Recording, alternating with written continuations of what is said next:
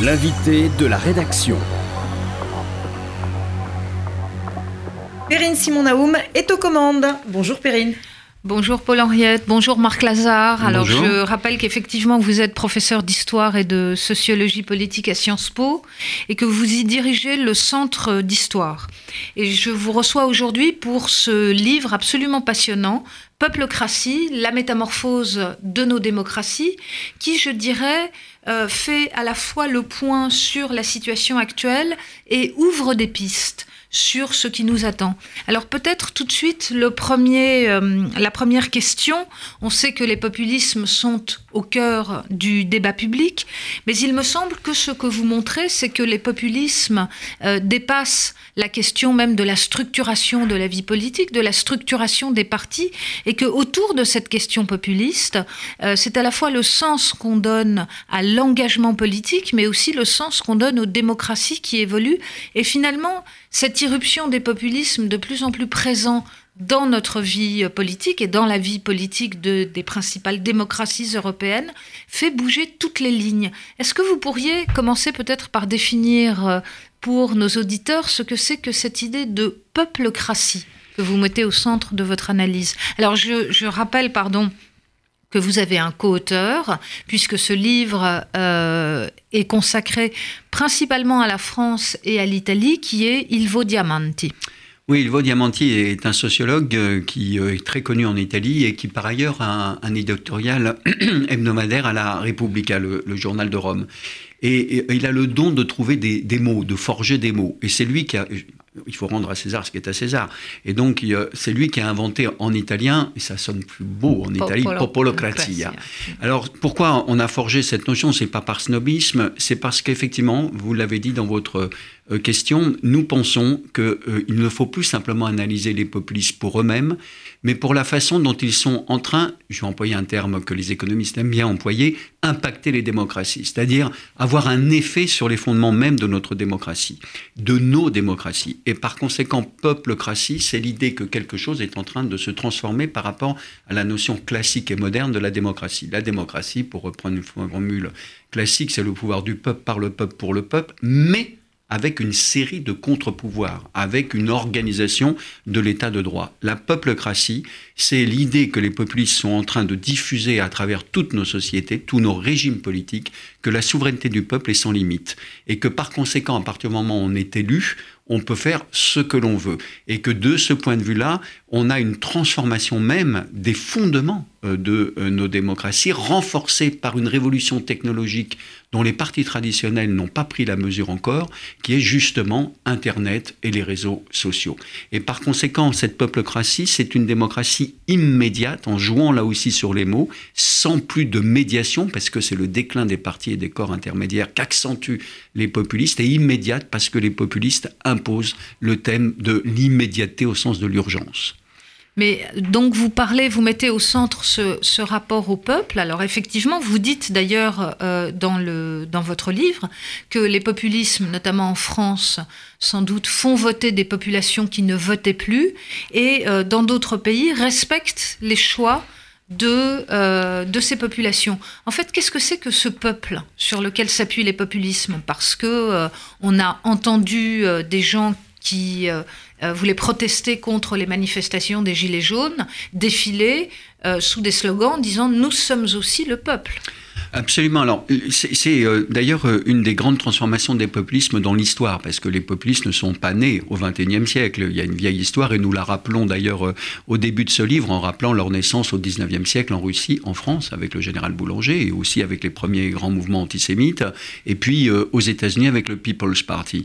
Mais la grande transformation, quand on prend la perspective historique, c'est que ces populistes aujourd'hui se présentent comme les meilleurs démocrates qu'ils sont en faveur de la démocratie, ils ne sont plus en faveur d'un régime autoritaire. Et leur argument énorme, c'est de dire que nous, nous n'avons pas peur du peuple, alors que les partis traditionnels, selon eux, ont peur du peuple. Donc ça, c'est un élément de transformation fondamental. C'est ce rapport, ou plus exactement, cette prétention de représenter au mieux la démocratie. La deuxième chose, c'est qu'effectivement, les populistes se réfèrent à un peuple, et c'est très difficile de comprendre ce qu'ils entendent par peuple. Et nous, on propose une distinction qu'on va appeler euh, idéal typique. C'est-à-dire, d'un côté, pour certains des populistes, c'est pour ça que tous les populistes ne sont pas à mettre dans le même sac. Ça, c'est une très grosse erreur.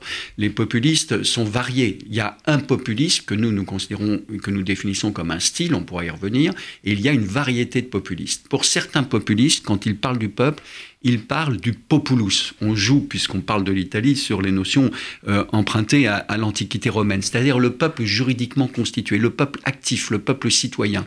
Et pour être concret pour les éditeurs, on peut penser tout de suite en France, par exemple, à Jean-Luc Mélenchon, c'est-à-dire une tradition euh, jacobine, une tradition révolutionnaire française. Quand Jean-Luc Mélenchon parle du peuple, c'est souvent ce peuple du citoyen actif. Mais le peuple, pour d'autres populistes, et parfois pour les mêmes, c'est aussi la plebs, c'est-à-dire euh, le peuple commun, euh, la brava gente, comme on dit en italien, la gente en espagnol, the common people en anglais. C'est-à-dire, euh, en Italie, il y a une belle expression, c'est les conversations de café au bar. Hein, il n'y a qu'à faire ça. Et donc, la plebs, c'est une dimension d'autres populistes, plutôt d'ailleurs d'extrême droite. Mais par exemple, Jean-Luc Mélenchon, pour reprendre cet exemple français qui parlera aux auditeurs, durant sa campagne, la dernière campagne présidentielle, alternait, quand il se référait au peuple, au populus, le peuple citoyen actif, et aux gens. Il n'arrêtait pas de répéter et les gens. Donc on voit bien que ces formules sont idéales typiques, donc ça ne correspond pas à la réalité, elles peuvent se superposer. Et puis on insiste sur un troisième type de populisme dont on ne parle pas assez. Et là, il faut reconnaître que l'Italie est un formidable laboratoire d'invention des populismes. Ça a été le populisme de Berlusconi. Et c'est quoi le populisme de Berlusconi? C'est un milliardaire qui rentre en politique pour expliquer qu'il n'y a aucune autonomie à la politique, qu'il peut faire la joie et le bonheur du peuple.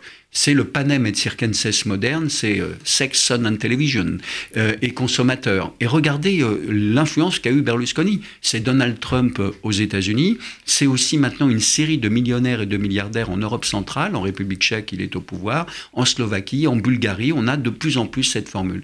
Donc voilà, la notion de peuple est différente au sein des populistes, ce qui explique que, par ailleurs, ils ont parfois des divergences entre eux. Alors si on s'intéresse à la scène française plus particulièrement, vous avez parlé de Jean-Luc Mélenchon. Comment est-ce que vous qualifieriez donc les différents populismes euh, qu'on voit s'épanouir chez nous aujourd'hui? Ben, Alors je crois que dans, dans, les populismes en France, on a euh, deux, trois grands types. Euh, le, premier, c'est évidemment le populisme classique euh, de l'extrême droite qui est incarné euh, par Marine Le Pen et le Rassemblement national.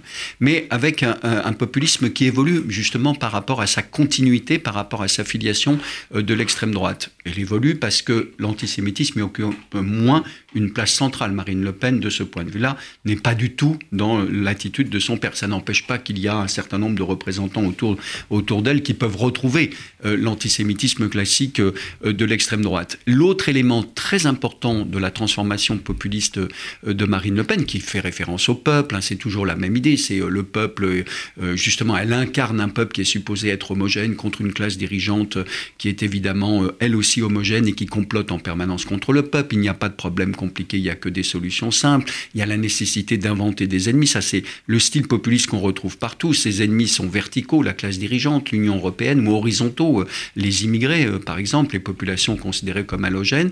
Mais son autre grande transformation, c'est que euh, justement, euh, Marine Le Pen euh, ne, ne va pas avoir l'attitude classique de l'extrême droite d'un populisme conservateur, uniquement tournée vers une sorte de nostalgie du passé. Elle est, par exemple, vous l'avez remarqué, elle n'est jamais allée dans les manifestations contre la loi du mariage pour tous, à la différence de sa nièce.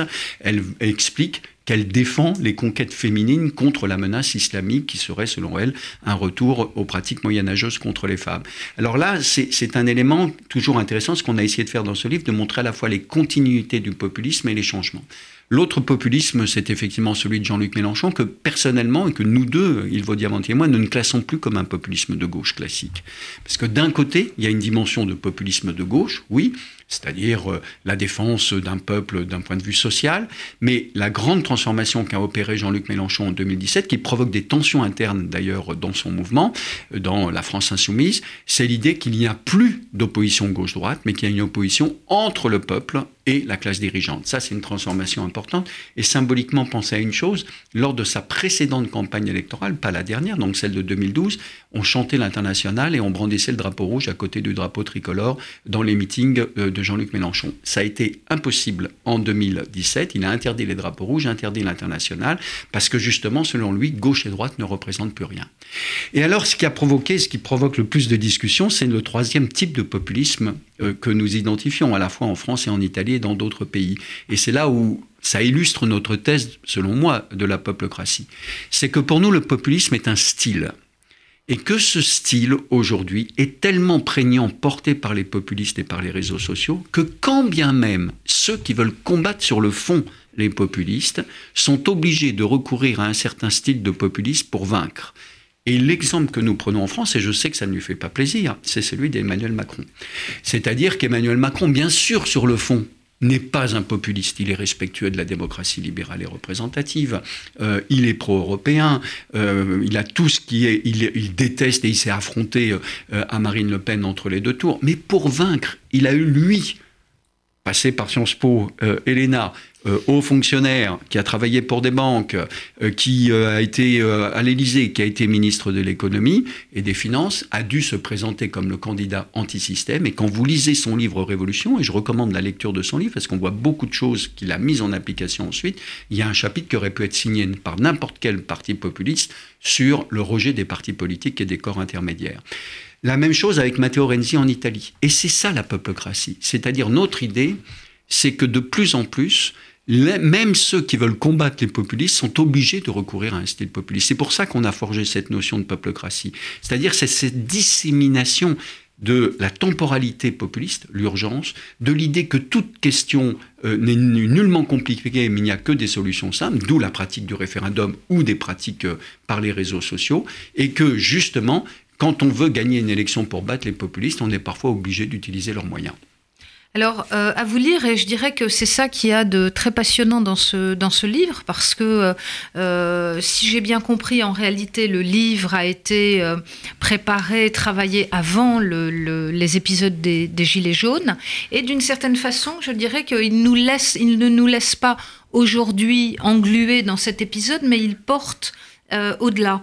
Euh, la première question que je voudrais vous poser, Marc Lazare, c'est qu'il me semble que dans ce livre, vous montrez que d'une certaine façon, on est déjà au-delà de ce qu'on appelle la démocratie directe c'est-à-dire peut-être au-delà des référendums. Donc, quelle pratique politique finalement correspondrait à ces consultations du peuple que les populistes appellent de leur vœu ben, Effectivement, je, alors d'abord, effectivement, ce livre a été écrit euh, avant la crise des Gilets jaunes, même si au moment des épreuves, on a bon, même s'il a une couverture un peu jaune. Oui, euh, là, il y a un clin d'œil, je crois, des éditions Gallimard, le fait qu'il est très visible. Donc nous nous en réjouissons dans les librairies, dans les devantures des librairies ou, ou sur les piles de livres. Euh, mais on a pu rajouter quelques petites choses sur les Gilets jaunes. Alors, c'est effectivement d'abord une question intéressante parce que ce, ce livre a d'abord été écrit en Italie il a fait beaucoup discuter. Il a, même été publié avant la victoire des partis populistes. On nous a accusé à un moment donné d'avoir fait un instant book, ce qui n'était pas vrai. C'était le mhm. résultat d'un an et demi, deux ans de travail. Mais il se trouve qu'il est un peu prémonitoire. Je, tout à coup, j'ai un moment d'immodestie. Vous voudrez bien m'en excuser. Mais sur les gilets jaunes, c'est effectivement intéressant parce qu'on pourrait euh, dire qu'il y a là l'expression d'une forme de populisme sociétal. Euh, là, je réfléchis parce que je, sans, sans avoir consulté euh, mon co-auteur Ilvo Diamanti, dans le sens que, bien sûr, il y a eu des formations populistes la France insoumise et le Rassemblement national qui avaient disséminé un, peu leurs idées. Mais au, au, moment des Gilets jaunes, il y a une évidemment un mouvement qui naît spontanément, d'abord sur une question euh, de taxation, la taxe carbone, et qui va élargir euh, ses propositions autour de la détestation d'Emmanuel Macron. Ça, c'est très intéressant parce que ça, enfin, très intéressant pour l'observateur, pour l'analyste, mm. parce que ça renvoie à ce qu'on dit, c'est-à-dire la détestation, la haine des classes dirigeantes aujourd'hui. Et là, elle, elle, elle, est vraiment euh, focalisée, cristallisée sur Emmanuel Macron, sur l'idée que son élection n'est pas légitime et sur le fait que de toute façon, il n'y a aucun problème compliqué puisqu'on peut faire le référendum référendum d'initiative euh, citoyenne, surtout euh, et n'importe quoi. Donc c'est l'expression, tout à coup, prise par une partie de la société, une partie du peuple, parce qu'il se présente, et c'est un autre élément du populisme sociétal, effectivement, ces personnes, plus ou moins importantes, soutenues par une partie de l'opinion publique jusqu'à un certain moment, mais qui sont minoritaires, prétendent incarner l'ensemble du peuple, comme vous l'avez rappelé tout à l'heure. On a toutes les caractéristiques du populisme sociétal, sauf un, sauf une c'est le fait qu'il refuse la représentation et il refuse l'incarnation à travers un leader. Ça, c'est la différence par rapport aux autres populistes, parce que tous les autres populistes qu'on étudie ont un leader. Alors, comment euh, résoudre la grande question qui est posée c'est celle effectivement que vous formulez, euh, c'est-à-dire comment aujourd'hui euh, résoudre les questions de la démocratie libérale et représentative.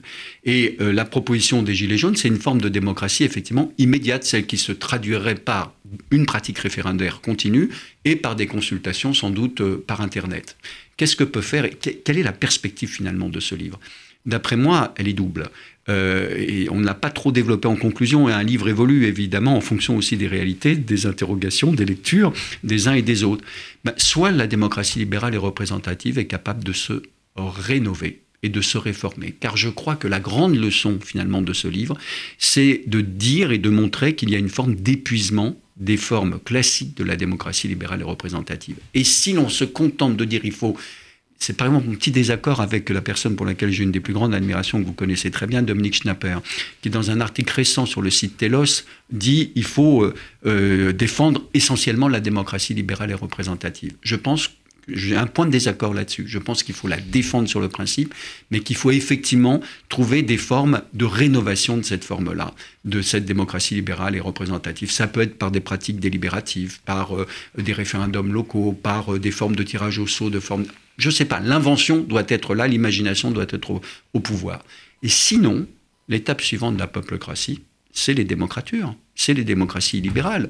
Et c'est ce qui existe déjà au cœur de l'Europe en Hongrie et Pologne. Et c'est invraisemblable à mes yeux que l'Union européenne ne fasse rien.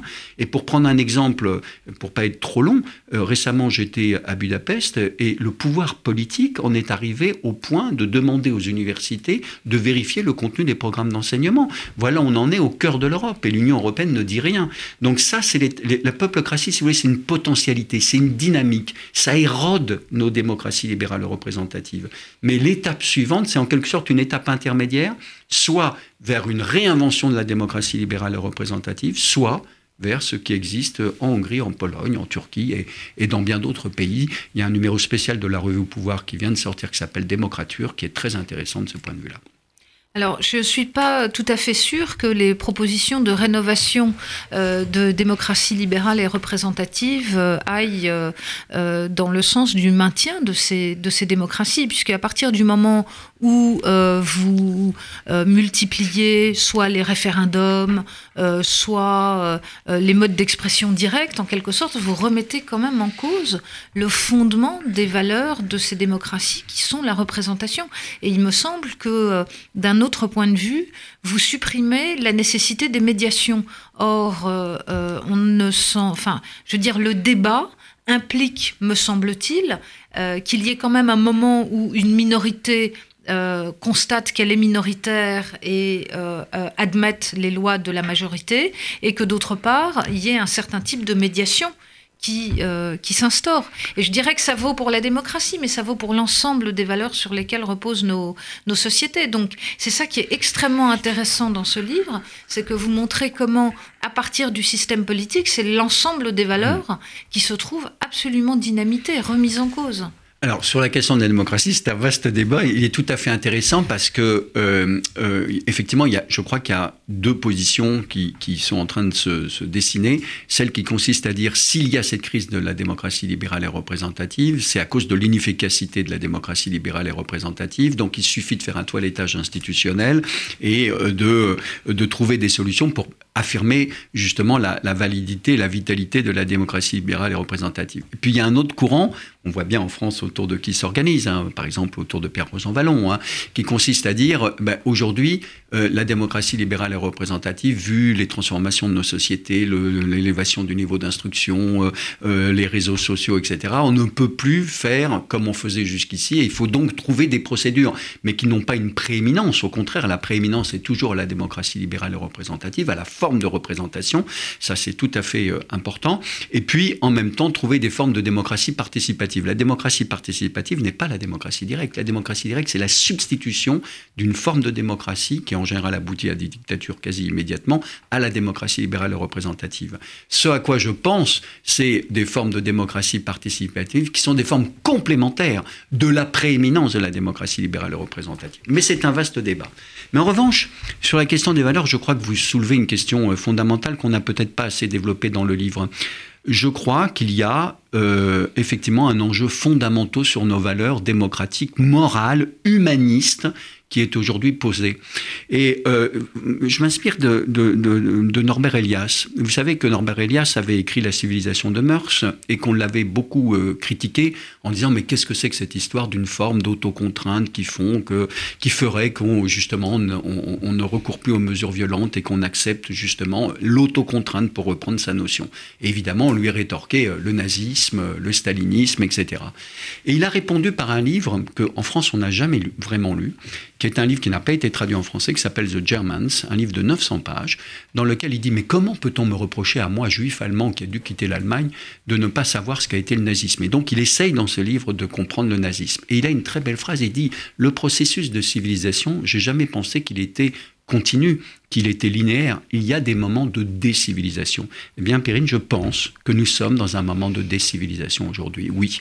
Et alors, on ne l'a pas développé, ce sera peut-être l'objet d'un autre livre, mais je crois que nous sommes dans un moment de décivilisation où ce qui est en jeu, effectivement, je vais employer les mots forts, c'est une bataille culturelle et une bataille de valeurs, parce que nous en sommes là sur toutes les questions, sur les rapports humains, sur les rapports sociaux, sur euh, la dimension politique. Alors c'est faire preuve d'un grand pessimisme, mais je pense que nous avons des alternances de moments comme ça. Vous savez, il y a des auteurs, euh, euh, vous les connaissez aussi bien que moi, qui se sont, intéressés, qui se sont interrogés sur le fait que parfois les hommes, pour différentes raisons, les hommes sont hommes et femmes, hein, euh, préfèrent parfois euh, la contrainte et l'autorité à la liberté. Il y a un très beau livre de Carlo Levi euh, qui s'appelle La paura la liberté, la peur de la liberté. Il y a des moments comme ça dans notre histoire. Et je pense que nous sommes dans un moment de ce type-là. Ça ne veut pas dire qu'ils ont gagné, ceux qui sont partisans de ça, mais ça veut dire les enjeux, effectivement, qui sont posés au débat public et politique.